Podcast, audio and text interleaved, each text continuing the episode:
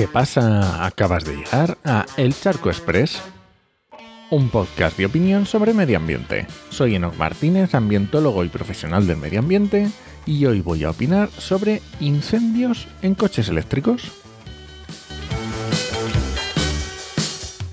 Cuando llega una nueva tecnología, es normal que al principio surjan ciertos mitos, ciertos bulos, que hasta que no se implante y se convierta en común, pues es muy difícil erradicarlos, aunque los datos lo desmientan. Y este es el caso de los incendios de los coches eléctricos. Seguro que has visto montones de noticias de coches eléctricos que se incendian, incluso noticias de que algunos barcos no dejan entrar en sus bodegas coches eléctricos por el temor a los incendios.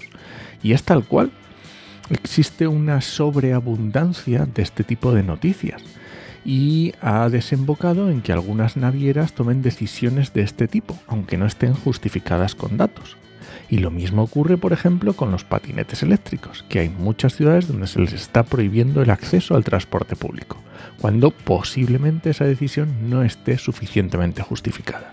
Pero hoy me quiero centrar en el tema de los incendios en los coches eléctricos y es que ya tenemos unos cuantos millones de coches eléctricos circulando en todo el mundo, así que tenemos datos de sobra para ver si se incendian más, igual o menos que los tradicionales coches de combustión.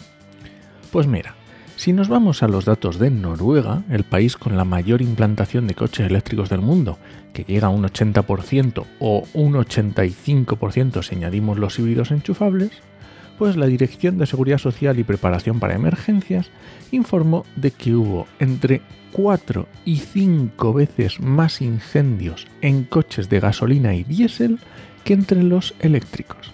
Es decir, en Noruega los eléctricos se incendian entre 4 y 5 veces menos que los de combustión. Otro país con una implantación de eléctricos importante, como es Suecia, en 2022 informó la Agencia Sueca de Protección Civil que se habían producido 3,8 incendios por cada 100.000 coches eléctricos o híbridos, mientras que si se tenía en cuenta todos los tipos de combustibles, se produjeron 68 incendios por cada 100.000 coches. Es decir, 4 de cada 100.000 si hablamos de los eléctricos, frente a 64 de cada 100.000 si hablamos del resto. Yo creo que la diferencia está bastante bien. O si nos fijamos, por ejemplo, en Australia, el Departamento de Defensa estableció que la probabilidad de que se incendie la batería de un coche eléctrico es del 0,0012%, mientras que para los motores de combustión el riesgo es del 0,1%. Hay bastante diferencia, ¿no? Eso sí, no todo iba a ser color de rosa. Son más difíciles de apagar, sí y obliga a aplicar técnicas diferentes. Así que el personal de emergencias pues tiene que adaptarse a esas nuevas características, pues normal. Pero lo que está claro es que los eléctricos no se incendian más que los coches de combustión.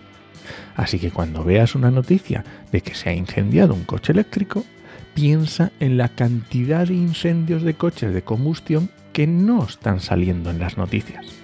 Pues porque simplemente no son noticias por ser normales. O pensando mal, a lo mejor hay ciertas empresas que quieren que el bulo siga corriendo. Nah, conspiranoias mías. Y este ha sido el Charco Express de hoy. Lo encuentras en Podcastidae o en elcharco.es. Y si alguien te pregunta, no lo dudes, te lo dijo en HMM. ¡Nos escuchamos!